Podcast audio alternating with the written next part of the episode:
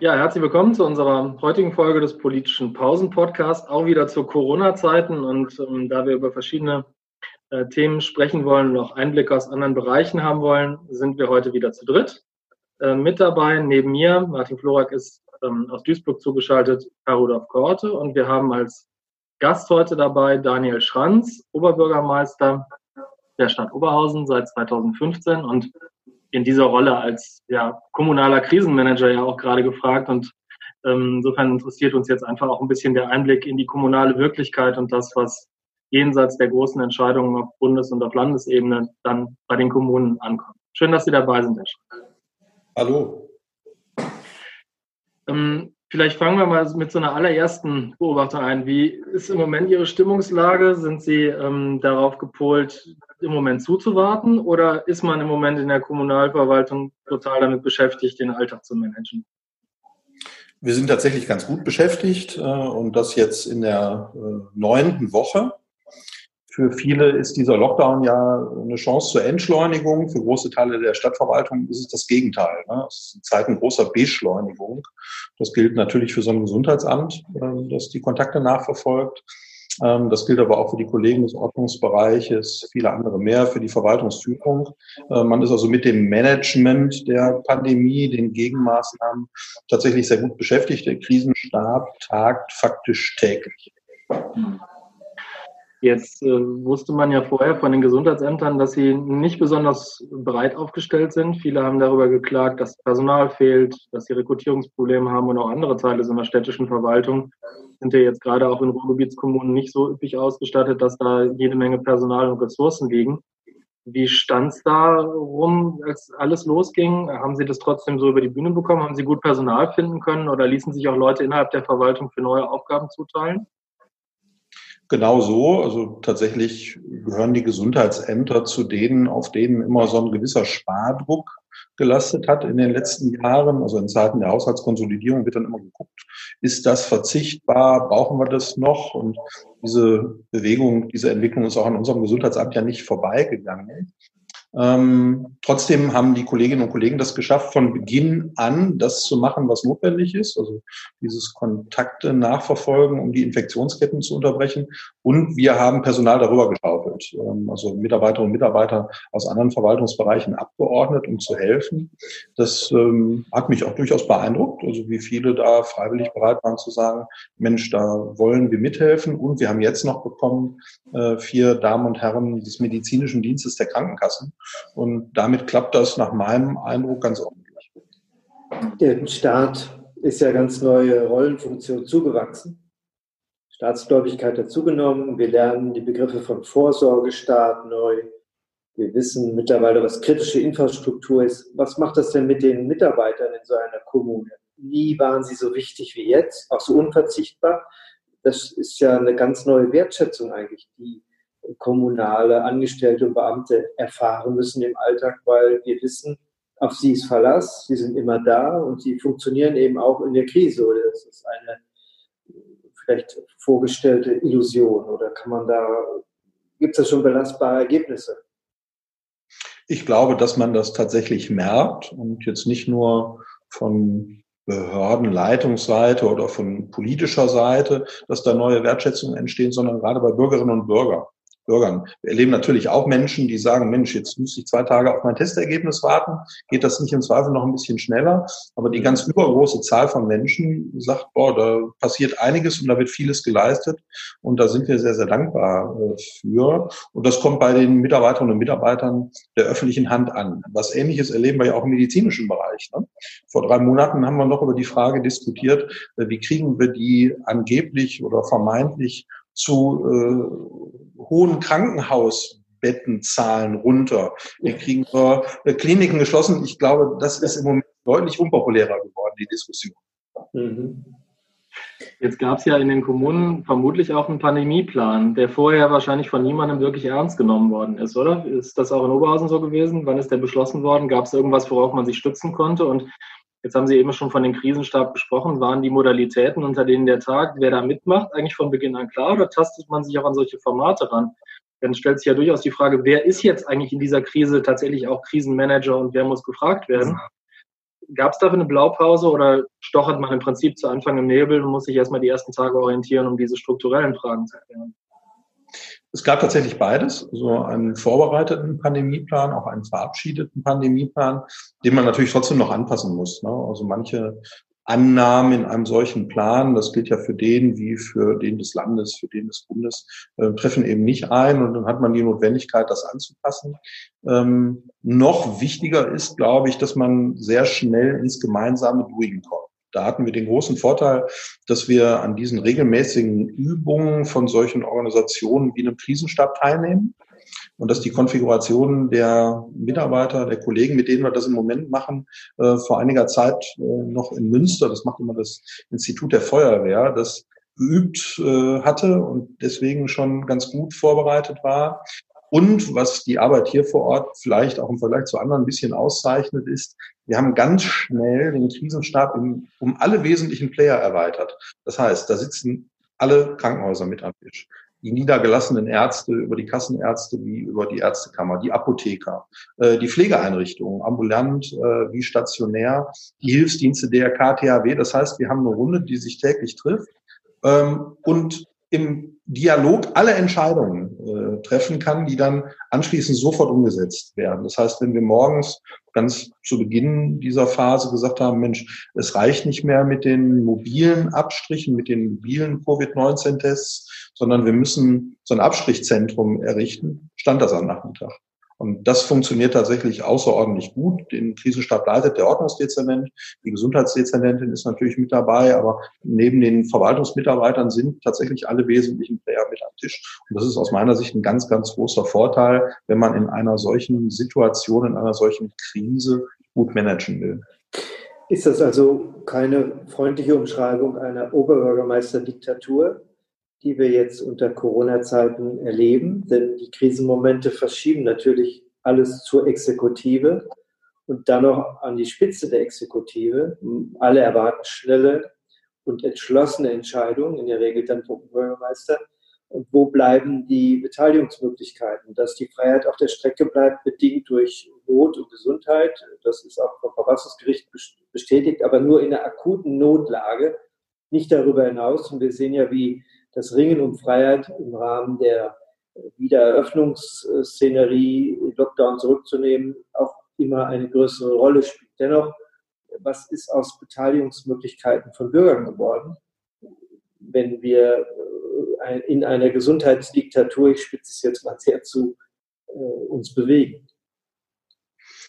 diese Verschiebung von der Legislative, aber auch von Partizipation hin zur Exekutive erlebt man, glaube ich, auf allen staatlichen Ebenen. Also das gilt für den Bund ganz sicher mit der Bundeskanzlerin, dem Bundesgesundheitsminister, die da als Krisenmanager ja nicht nur wahrgenommen werden, sondern auch als solche agieren. Das gilt ganz stark für die Landesebene mit dem Ministerpräsidenten, dem Gesundheitsminister. Das gilt aber auch für die kommunale Ebene. Da tritt auch Politik mit ihren Entscheidungen hinter zurück und lustigerweise oder interessanterweise auch gewollt. Ne? Also wenn wir mhm. den Rat der Stadt fragen, wollt ihr tagen oder wollt ihr das lieber auf den Hauptausschuss delegieren? Ähm, kommt von allen Teilen der Politik, nee, nee, wir wollen uns jetzt nicht treffen. Die Zahl derer, die vielleicht auch zu den Risikogruppen gehören, in einem Parlament ist auch nicht gering. Ähm, also lass uns das mal mit reduzierter Mannschaft machen, damit wir damit niemanden gefährden. Was wir uns jetzt schon ähm, überlegt haben, ist, wie stellen wir den Informationsfluss und die Einflussmöglichkeit, die Beteiligungsmöglichkeit sicher. Und dafür bieten sich solche digitalen Formate tatsächlich an. Also wir machen einmal die Woche eine Videokonferenz mit, den, mit dem Ältestenrat, also mit allen Fraktionen und Gruppen, die da vertreten sind, informieren und stimmen uns ab, ähm, besprechen das weitere Vorgehen, sowohl was das Krisenmanagement angeht, als auch das weitere Vorgehen im Hinblick auf die Gremien, also wann tagen welche Gremien, um ganz regulär Beschlüsse äh, zu fassen. Und ein ganz wichtiger Punkt ist sicherlich auch die Kommunikation. Ne? Also wie versuche ich jetzt Bürgerinnen und Bürger mitzunehmen? Und das hat tatsächlich für uns auch eine ganz, ganz hohe Priorität. Also ähm, der Verunsicherung über diese Verschiebung von Gewichten entgegenzuwirken und auch der Verunsicherung über die äh, Sache an sich und die weitere Entwicklung entgegenzuwirken, indem ich ganz regelmäßig, ganz transparent äh, über viele Kanäle informiere, von dem täglichen Facebook über die Videos bis hin eben zu dem Infoflyer, der an alle Haushalte geht. würde gerne einmal den Blick noch mal ein bisschen über die aktuelle Krisenlage vielleicht ausweiten und so weiter, sowohl interessanterweise nach vorne als auch nach hinten. Also zu Beginn des Jahres musste man sagen, gab es ja fast eine historische Chance, auch ähm, insbesondere so Kommunen wie Oberhausen, die ja auch von Haushaltsproblemen geplagt sind, ein bisschen rauszuhauen. Ja, 40 mhm. Milliarden waren im Spiel, die Olaf Scholz als Bundesfinanzminister im Prinzip locker machen wollte, um auch solchen Kommunen wieder eine Perspektive zu eröffnen. Und da muss einem doch jetzt eigentlich als Oberbürgermeister Angst und Bange werden, weil die paradoxe Situation ja eintreten kann, dass wir einerseits die staatliche Infrastruktur feiern, die kommunale Verwaltung bis sonst wohin loben und sagen, wir halten den Laden im Prinzip zusammen. Aber wir vielleicht in vier oder fünf Monaten, wenn wir dann schon in Krisenbewältigungsmodus schalten, merken, dass ausgerechnet dafür keine Kohle mehr da ist und das Geld, was jetzt gerade rausgehauen wird, genau an diesen Ecken und Enden fehlt und möglicherweise dann die kommunale Daseinsvorsorge erst recht ins, äh, ja, in einen tiefen Abgrund guckt, weil das ganze Geld, was dafür vorgesehen wäre, im Prinzip jetzt in andere Rettungsschirme ausgelagert wird. Macht's jetzt, ist das eine zutreffende Beschreibung? Ist das die Erwartung? Gibt es da vielleicht auch andere Signale, dass sich das irgendwie anders machen lässt? Und wenn wir mal den Blick weiten auf den September, steht ja eine Kommunalwahl an, will man da ernsthaft nochmal kandidieren als kommunaler Vertreter, weil da hat man gar nichts mehr zu verteilen in Zukunft. Also um die letzte Frage zu beantworten, das hatte ich bisher vor, das habe ich auch nach wie vor vor. Ähm, tatsächlich ist es aber ärgerlich, ähm, schade, bedauerlich, dass uns diese Krise in einem Moment trifft, wo man so ein bisschen Licht am Horizont gesehen hat. Ne? Oberhausen hat jetzt 25 Jahre Haushaltskonsolidierung hinter sich mehr sogar, hat 25 Jahre lang in Folge keinen ausgeglichenen Haushalt gehabt. Das haben wir jetzt drei Jahre in Folge geschafft. Der war jetzt drei Jahre ausgeglichen, sind so nach dem Gefühl aus dem Gröbsten raus, auch wenn man immer noch eine Menge Schulden mit sich rumschleppt, weswegen die Kommunen ja diese Altschuldenlösung ähm, sehr eingefordert haben und das nach wie vor auch einfordern. Insofern ähm, denkt man da manchmal schon, mein Gott, musste das jetzt sein? Auf der anderen Seite interessiert das äh, dieses Coronavirus, glaube ich, überhaupt nicht. Ähm, und wir müssen auch aufpassen, dass wir jetzt beim Miteinander der staatlichen Ebenen nicht zu viel Fokus auf die Frage legen, äh, wie schaffen wir jetzt den internen Ausgleich zwischen Bund und Land, zwischen Land und den Kommunen. Faktisch gehören alle drei Ebenen zur staatlichen Seite. Und das noch Wichtigere ist, dass wir die Wirtschaft ähm, über diesen Lockdown nicht so unter Druck bringen, dass sie nachher nicht wieder anspringen. Ne? Also wenn ich im Moment die Wirtschaftsweisen höre, die sagen, ja, wir werden deutlichen Einbruch haben, aber im nächsten Jahr kann der schon kompensiert werden, ähm, ist das aus meiner Sicht das Wichtigere. Und die Frage, wie wir dann die innerstaatliche Lastenverteilung organisieren, kann im Zweifel noch mal eine Woche warten, Komma, dann muss sie aber so geregelt werden, dass da nicht neue Unwuchten entstehen. Also wir können auf keinen Fall aus meiner Sicht zulassen, dass die Kommunen in die Situation zurückfallen, in der wir 25 Jahre lang waren. In der nämlich dann gesagt wurde, na, ihr könnt die Straße im Zweifel nicht sanieren. Äh, ihr könnt nicht in den Schuhbau investieren. Das darf nicht passieren und würde im Übrigen ja auch wieder äh, dazu beitragen, dass die Wirtschaft nicht genug anspringt. Ne? Also wenn die Städte nicht genug investieren können, bin ich bei demselben Problem wieder angekommen, bei dem wir schon waren. Also lange Rede, kurzer Sinn. Ähm, diese Hilfsmaßnahmen, ob das jetzt Rettungsschirm heißt, wie auch immer, die sind jetzt, glaube ich, kein Selbstzweck im Sinne von, da vertreten die Kommunen jetzt ihr Interesse um ihrer selbst willen, sondern die sind am Ende notwendig, um gesamtwirtschaftlich betrachtet so gut als möglich aus der Krise rauszukommen. Zumal das ja eigentlich auch noch dazu gehört, die Gewerbesteuereinnahmen eine wichtige Ressource für die Kommunen sind. Die stehen jetzt ja unmittelbar unter Druck, kann man sagen. Und auf der anderen Seite, auf der Ausgabenseite ja auch ganz viele Forderungen erhoben werden, über die wir jetzt eigentlich nur am Rande gesprochen haben. Weil wenn man über Schulinfrastruktur und die Trägerschaft der Kommunen für ihre Schulen spricht und dann reden wir ja inzwischen über warmes Wasser und wir reden über Breitbandausbau. Das sind ja eigentlich die beiden Dimensionen. Da kommen ja gewaltige Aufgaben auf die Kommunen nochmal zu, für die sie ja irgendwie auch aufgestellt sein müssen. Vielleicht verbinde ich das nochmal ein bisschen mit der Frage auch zur, zur Rolle des Landes. Also die Länder sind ja jetzt für die Kommunen dann auch in dem Sinne erster Ansprechpartner. Ähm, und auch da ähm, gibt es ja die eine oder andere Konfliktlinie, die sich in der Sache abzeichnet, ähm, aber vielleicht auch parteipolitischer Art ist. Tun sich da neue Gräben auf? Sind die Gräben da eher kleiner geworden oder hat sich da in dieser Konfiguration zwischen Land und Kommune was Fundamentales verschoben in den letzten Wochen, von dem man erwarten darf, dass das auch für die Zukunft vielleicht haltbar bleibt.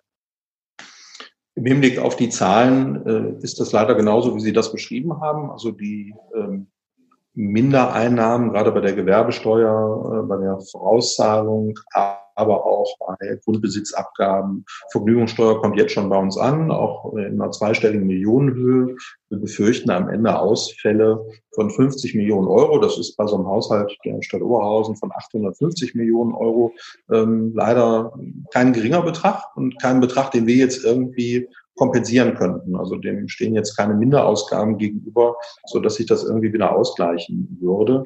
Insofern ist es notwendig, dass die Städte da gegenüber dem Land ihr Interesse vertreten und das eben nicht im Sinne von armen Bittstellern, sondern wir erbringen jetzt hier eine Leistung. Wir haben äh, massive Ausfälle bei den Städten selbst, aber auch bei stadteigenen Unternehmen und werden das ausgleichen müssen, damit vor Ort die Wirtschaft nicht noch stärker unter Druck gerät. Ne? Also wenn man auf die Wirtschaftsstruktur Oberhausens guckt, ist der Bereich von Tourismus, von Gastronomie, von Freizeit in den letzten 25 Jahren ja unglaublich wichtig geworden, was vor 25 Jahren sich niemand hätte erträumen können. So, das merkt man jetzt aber eben auch. Ne? Also wenn ich diese Branchen schließe, dann geraten die unter Druck.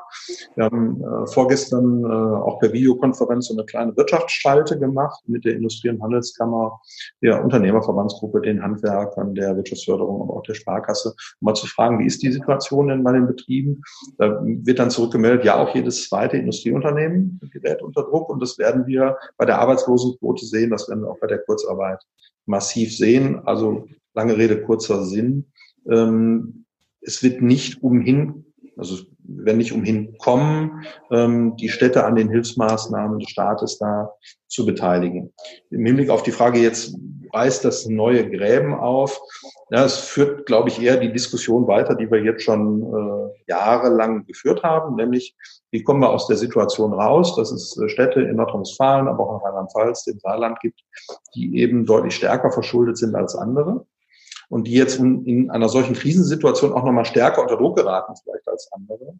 Und ähm, aus meiner Sicht belegt das nochmal, dass das nötig ist, notwendig ist, was mit diesem Allschuldenfonds ja äh, schon diskutiert war, vorbereitet war. Also das hat jetzt nicht an Bedeutung verloren. Ähm, man kann jetzt, glaube ich, schlecht erwarten, dass ein Land in einer solchen Situation, innerhalb weniger Tage äh, ganz ähm, einschneidende Maßnahmen ergriffen werden müssen. Ne? Also Grundrechte werden da eingeschränkt. Versammlungsfreiheit, Bewegungsfreiheit, Religionsfreiheit, anderes mehr. Wie jetzt dieses Problem der Altschulden auch noch lösen. Also dass jetzt die Rettungsschirme dann in der siebten Woche auch schon so aufgespannt sind, dass gesagt wird, das klären wir jetzt alles mit, sondern ich befürchte und vermute, das werden wir jetzt in der nächsten Zeit noch machen müssen. Vielleicht nochmal am Ende nochmal ganz kurz die Nachfrage zu der Corona-Kreativität, die von Oberhausen ausgeht. Was sind denn die Konsequenzen im Sinne einer positiven Bilanz, die man aus dieser Situation zieht. Einmal für das Entscheidungsmanagement. Ist das krisenfest? Wird man da durch weitere Übungen sich besser darauf vorbereiten? Und das Zweite, was die Ressourcen anbelangt. Also gibt es dann bald Lagerhaltung auch in Oberhausen für Schutzkleidung? Oder was sind die unmittelbaren Konsequenzen, zu sagen, wir stärken uns eigentlich durch das, was passiert ist. Wir kommen stärker raus, weil denn das nächste Virus wird ja auch kommen. Ich glaube, äh, dass wir gut tun, beides zu machen. Ähm, also die Vorbereitung über solche Übungen äh, mindestens so beizubehalten, wie wir das bisher auch hatten, denn das ist ein großer Vorteil. Äh, und tatsächlich auch die Lagerhaltung zu intensivieren. Ne? Also jeder hatte da so ein paar Materialien für sich, die ja. Einrichtungen, die Krankenhäuser, die Ärzte. Ja, die Betriebswirte haben es uns ja auch allen ausgerichtet. Ne? genau. Ja nicht, Bloß nicht zu viele Vorräte ja. anlegen, die dann nachher ausgesondert werden müssen. Da wird man sicherlich jetzt von abkommen müssen. Der Chef unserer Feuerwehr redet immer davon, er habe ja jetzt einen großen Shop angelegt über die Landeszuweisung, aber auch über das, was wir selber beschafft haben in den letzten Wochen. Also wir sind tatsächlich jetzt in der Situation, dass wir bisher alle Bedarfe, die da von unterschiedlichsten Seiten artikuliert worden sind, befriedigen konnten. Und da sollte man, glaube ich, für die Zukunft daraus lernen. Also dass man da stärkere Vorsorge betreibt, als das bisher der Fall war. Darüber hinaus würde ich sagen, diese enge Abstimmung mit allen Beteiligten ist im Moment ein Vorteil und das sollte man sich auch bewahren. Also diese kurzen Wege, das ist sicherlich auch ein Vorteil der kommunalen Ebene Stunde. Ne? Ähm, man kennt sich und äh, arbeitet dann auch in so einer Krisensituation schnell und eng zusammen. Und das große Thema Digitalisierung äh, bringt jetzt schon eine Menge. Also vor Wochen hätte ich mir jetzt nicht vorstellen können, ja. dass wir Vorstellungsgespräche, äh, die wir aktuell für Führungspositionen machen, über so eine Videokonferenz organisieren. Das klappt prima. Äh, noch begeisternder finde ich, wie die beiden älteren meiner drei Kinder ihren Schulunterricht äh, darüber organisieren und ganz stolz sind, äh, dass sie genauso Videokonferenzen mit ihrer Klasse machen wie der Papa äh, im Beruf ähm, und gar nicht zurück wollen vor den Sommerferien. Also so nach dem Motto, ne, das ist doch bombig. Äh, wir machen unsere Präsentationen und stellen die dann da ein. Das soll so weitergehen. Also wenn wir das auch als Chance ergreifen und das weiter ausbauen, kann da, glaube ich, auch was Gutes aus der Krise hervorgehen. Weil die Eltern das wahrscheinlich dann wiederum anders sehen und sich freuen, wenn dann irgendwann die Kinder auch wieder das Haus verlassen und nicht vor der Videokonferenz hängen, da weiß ich, wovon ich selber spreche. Ähm, aber das mit der Digitalisierung ist vielleicht ein guter Abschluss, denn dass wir uns jetzt so zum Podcast zusammenfinden, ist jetzt auch den technischen Möglichkeiten einerseits geschuldet, aber andererseits ermöglichen die uns das auch. Insofern vielen Dank an Daniel Schranz, dass Sie dabei waren heute in unserem Pausen-Podcast und wir freuen uns wie immer wieder über Reaktionen, Feedback und die nächste Folge in der kommenden Woche, schon mal als kleine Vorschau, da wird es um die Kommunalwahl in NRW gehen. Da hört Herr Schranz vielleicht auch nochmal zu, was wir dazu zu sagen haben. Für heute vielen Dank fürs Zuhören.